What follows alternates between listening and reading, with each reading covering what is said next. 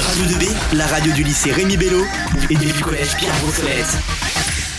Bonjour à toutes et à toutes, on se retrouve aujourd'hui sur Radio 2B avec euh, la chronique euh, des reporters incrédules. On vous avait déjà fait euh, cette chronique pendant la semaine radio, je ne sais pas si vous, vous- si vous vous souvenez, mais je suis évidemment toujours en compagnie de Vincent qui m'accompagne sur ces émissions. Salut Vincent. Salut Martin, comment, t'as- comment tu vas? Bah ça va très bien et toi? Bah oui, bah ça va.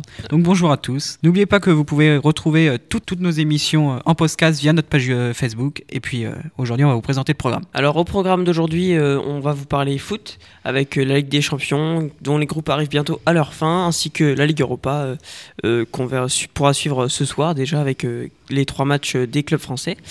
Et nous ferons aussi un point sur la Ligue 1, euh, évidemment, parce que notre petit championnat national, il est important.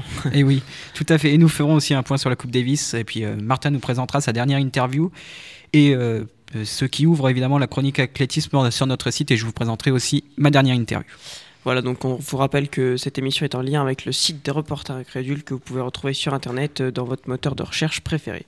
Donc pour commencer, on va vous donner les classements de la Ligue des Champions avec Vincent. Oui, tout à fait. Donc Monaco est déjà éliminé de la compétition avec un point seulement. Il est classé quatrième avec, avec 4 points de retard sur Bruges, 9 points de retard sur le Borussia Dortmund et premier euh, avec 12 points, c'est l'Atlético de Madrid. Donc on peut déjà dire que Monaco est, officiellement éliminé des compétitions européennes. C'était pas très important pour eux cette année au vu de, de l'année euh, de l'année euh, qui Compliquée. Oui, très compliqué hein, pour eux. Et puis, euh, par exemple, euh, ben, une surprise hein, de la semaine, c'est Paris. Paris qui s'est imposé hier euh, 2-1 euh, au Parc des Princes contre Liverpool. Donc, ils se placent deuxième à un point de Naples. Donc, pour l'instant, ils sont qualifiés. Mais euh, rien n'est fini parce qu'ils se déplaceront euh, à l'Étoile de Belgrade euh, dans deux semaines. Et que l'Étoile de Belgrade est à deux points de la qualification en, en Ligue Europa. Et que pour l'instant, Liverpool est à 6 points. Et l'Étoile de Belgrade, donc, à 4. Et pour finir, euh, évidemment, Lyon. Euh, donc Lyon est pour l'instant en balotage favorable pour se qualifier, mais il ira jouer une finale au Shakhtar Donetsk. C'est en Ukraine, c'est Mhm. un match très très important pour eux. C'est un match qu'il ne faut pas rater, euh, évidemment, pour, euh, pour tous les joueurs. Ils l'ont même euh, souligné après, euh, après, après leur, leur match contre Manchester City où ils ont fait 2-2. Donc euh, bah, pour l'instant, ils sont qualifiés. L'élimination d'Offenheim qui a 3 points, Shakhtar donc qui a 5 et Lyon 7, sans oublier Manchester City qualifié avec 10. Donc en cas de défaite de Lyon, on, peut- on pourra les retrouver en, en Ligue Europa, je pense, Oui, sûr. dans tous les cas.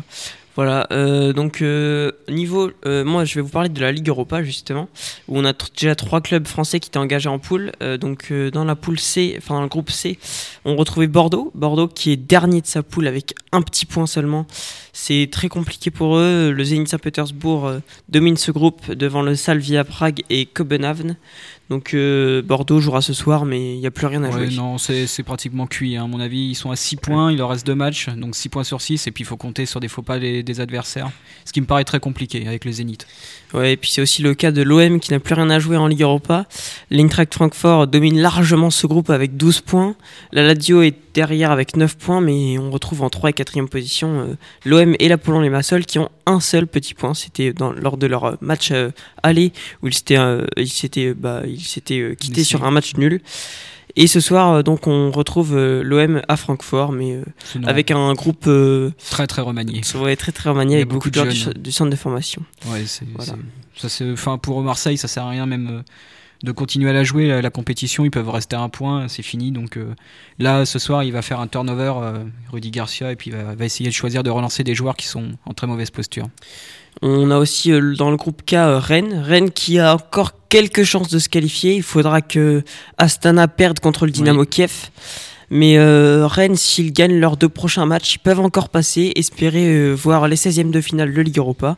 Donc on l'espère pour eux. Ça serait bien pour, pour la France, pour le classement en indice UEFA, parce que cette année c'est très compliqué hein, pour Ouais. les clubs français en Coupe d'Europe. Ah, c'est très très compliqué. Et puis en plus, euh, Rennes n'est pas dans une forme, euh, disons, olympique. Ils, sont, ils restent sur quelques matchs quand même pas superbes, notamment contre Reims. Donc, euh, une victoire à- contre Lille là. oui, contre Montpellier. Ah oui, contre Montpellier. Pff, ça, paraît, ça paraît quand même compliqué. Hein. Je, j'imagine pas Rennes se qualifier, mais j'espère quand même parce que pour l'instant, c'est vrai qu'on n'est pas super bien, en- super bien niveau points euh, dans l'UFA et on va encore euh, peut-être même perdre la troisième place La- pour la Ligue ouais, des Champions. La, Russie est en train de nous revenir dessus. Donc, euh, on va re- se recentrer sur donc la Ligue 1. Euh, ce week-end, ce sera la 15e journée, avec comme affiche principale un Lille-Lyon au sommet entre le deuxième et le quatrième. Comment est-ce que tu vois ce match, Vincent, et quels sont les enjeux pour toi? Bah, les enjeux sont, sont quand même simples pour, euh, pour Lille, surtout parce qu'ils sont à domicile et qui, euh, s'ils veulent prendre des points d'avance, c'est maintenant parce que il faut qu'ils reviennent après leur, leur, leur défaite ce week-end. Mm. Et il faut surtout qu'ils bah, se mettent en confiance avant d'aller à Montpellier. Ça sera un match très important, c'est mardi prochain.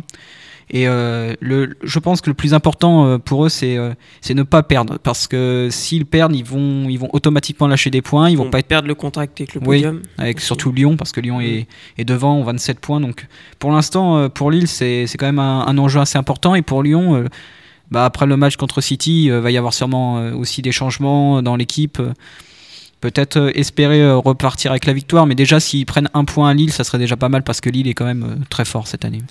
Oui, et puis de toute façon, Lyon, euh, on va pas essayer de revenir euh, sur le PSG devant. Non, ça va être trop compliqué. Donc, euh, je pense que. euh, Bah, bah, après, Lyon, on jouera la victoire quand même, parce que Lille, c'est un concurrent direct. Mais euh, Bon, les deux joueront la victoire, mais ça me paraît quand même plutôt compliqué pour Lyon si, si Lille arrive à, en à cas de match nul, ça pourrait relancer des équipes comme l'OM, par exemple, qui sont en cinquième, posi- qui est en cinquième position.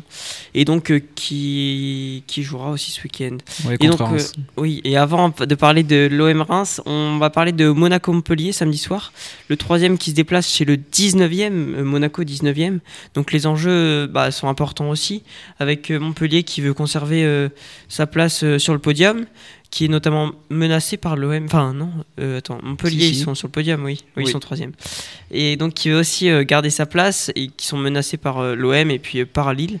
Et donc Monaco, eux, voudraient sortir enfin de cette zone rouge si dangereuse où ils sont depuis un bout de temps déjà. Oui, bah Monaco, bon, hier soir, ils ont quand même fait beaucoup tourner, beaucoup, beaucoup. Il y a eu de très, très, de très, très, très jeunes joueurs hier soir sur la pelouse On de l'Atlético. euh, Loïc Badiachil notamment. Oui, oui, non, mais il y en a eu vraiment beaucoup. Donc je pense qu'ils ont fait. Henri a décidé de, de complètement lâcher la LDC pour se.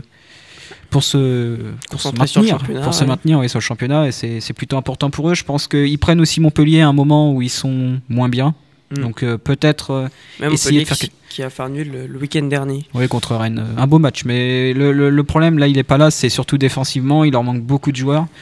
Bon, euh, bon j'imagine que Monaco voudra gagner, mais ce, qui- ce qui me paraît quand même compliqué, parce que Montpellier, bon, même si le match nul euh, était, était un peu décevant euh, dimanche, mais je pense que Montpellier a une chance de gagner. Et surtout, que s'ils ne gagnent pas, Montpellier, ils peuvent laisser l'OM revenir, parce que l'OM recevra Reims.